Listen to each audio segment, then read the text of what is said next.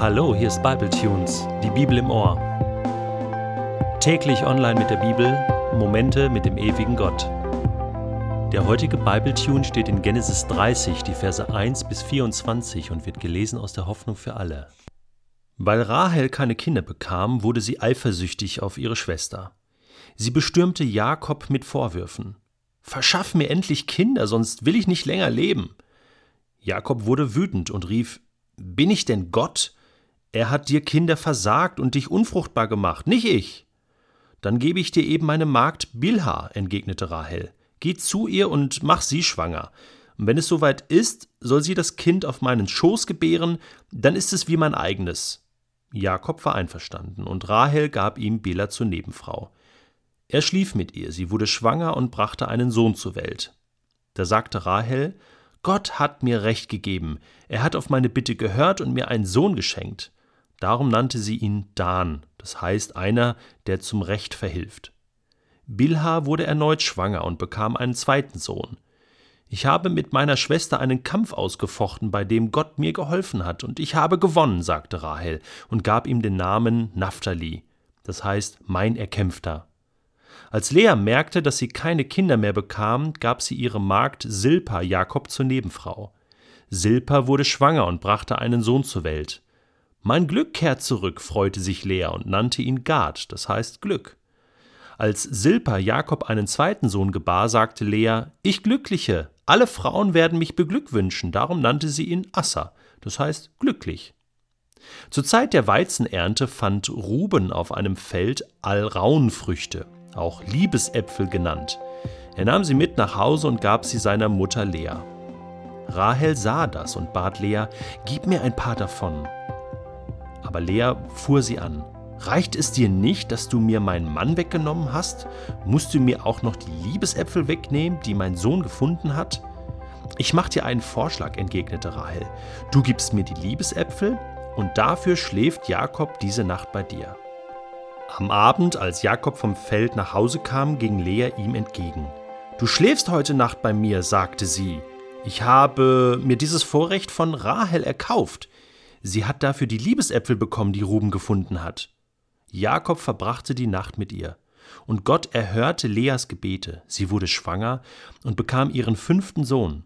Da sagte sie, Gott hat mich dafür belohnt, dass ich meinem Mann die Magd gegeben habe. Darum nannte sie ihn Issachar, das heißt Belohnung. Als Lea erneut schwanger wurde und ihren sechsten Sohn bekam, rief sie: Gott hat mich reich beschenkt. Jetzt wird mich mein Mann anerkennen und bei mir wohnen, weil ich ihm sechs Söhne geboren habe. Sie gab ihm den Namen Sebulon, das heißt Wohnung.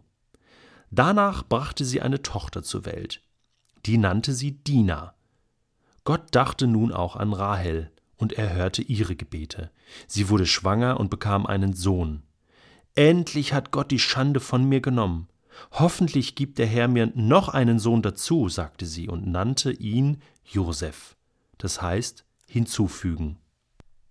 Also, ich weiß nicht, wie es dir geht, aber ich habe den Überblick bereits verloren.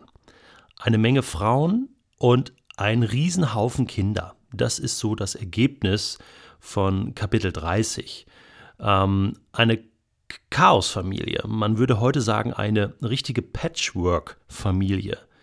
Jakob bekommt von vier Frauen eine Riesenmenge Kinder. Und anscheinend geht es wirklich nur darum, hier Nachkommen zu produzieren. Natürlich, das war in der damaligen Zeit sehr wichtig und es verhalf äh, einer Frau und insbesondere Lea, die ja die meisten Kinder bekommen hat, ähm, verhalf es zu einer hohen Stellung, zu einer angesehenen Stellung. Und das spüren wir auch so zwischen den Zeilen. Äh, ganz süß finde ich die Geschichte mit den Liebesäpfeln. Was hatte es damit auf sich? Man glaubte damals, dass diese Liebesäpfel Früchte waren, die die Fruchtbarkeit bei den Frauen fördern sollte. Und Rahel hatte ja noch keine Kinder bekommen und sie glaubte, dass sie durch den Genuss der Liebesäpfel sozusagen fruchtbar war, um endlich schwanger zu werden. Das war natürlich ein Irrglaube, denn, und das ist das Interessante, was wir jetzt lesen in der Geschichte, sowohl bei Lea als auch bei Rahel heißt es immer wieder, Gott erhört ihr Gebet, Gott greift ein, Gott wendet ihr Schicksal und verhilft ihnen zu ihrem Recht. Und das ist das Faszinierende, dass Gott, obwohl das so chaotische Zustände waren, trotzdem diese Familie baut. Schlussendlich entstehen ja durch diese Verbindungen eigentlich diese zwölf Söhne Jakobs. Später ähm, wird weniger über die Mutter gesprochen als mehr über diese zwölf Söhne, die ja sozusagen die Stämme des Volkes Israel waren. Und hier sehen wir wieder, dass Gott sich erinnert an die Verheißung, die er Abraham gegeben hat, Isaak gegeben hat und nun geht es mit Jakob weiter. Diese Verheißung von Nachkommen, ich werde aus dir ein großes Volk machen.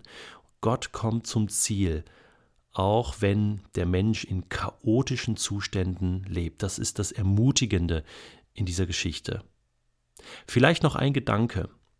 Wir haben manchmal den Eindruck, als wenn Gott das alles so billigt, was da passiert oder noch viel mehr, weil diese chaotischen Dinge so in der Bibel beschrieben werden. Jakob hatte vier Frauen, zwei normale, zwei Mägde. Wir lesen später auch bei Salomo, der hatte bis zu tausend Frauen. Also äh, das war ja völlig übertrieben. Und, und wir denken, weil das in der Bibel steht, findet Gott das so gut. Das ist aber nicht so. Wir müssen unterscheiden in der Bibel zwischen Dingen, die sozusagen beschreibend sind, also wie Menschen leben und was äh, vorschreibend ist sozusagen, also was Gottes Idee ist vom Leben und wo er den Menschen sehr dringend empfiehlt, hey, äh, lebe so, zum Beispiel in seinen Geboten. Und auch Jesus betont das und sagt, das war nicht Gottes Idee, dass ein Mensch mehrere Frauen hat, sondern am Anfang ist es so gewesen, ein Mann und eine Frau. Aber die Bibel ist ehrlich und sie schreibt nicht nur, was Gott vorschreibt, sondern sie beschreibt auch, was Menschen daraus machen und wie sie damit umgehen. Und das ist oft nicht so gut. Trotzdem sehen wir, wie Gott äh, trotz allem seine Geschichte schreibt und zu seinem Ziel kommt. Und das finde ich fantastisch. Das finde ich auch ermutigend ähm, an dem heutigen Text und überhaupt an der Bibel und überhaupt an Gott. Gott kommt zum Ziel.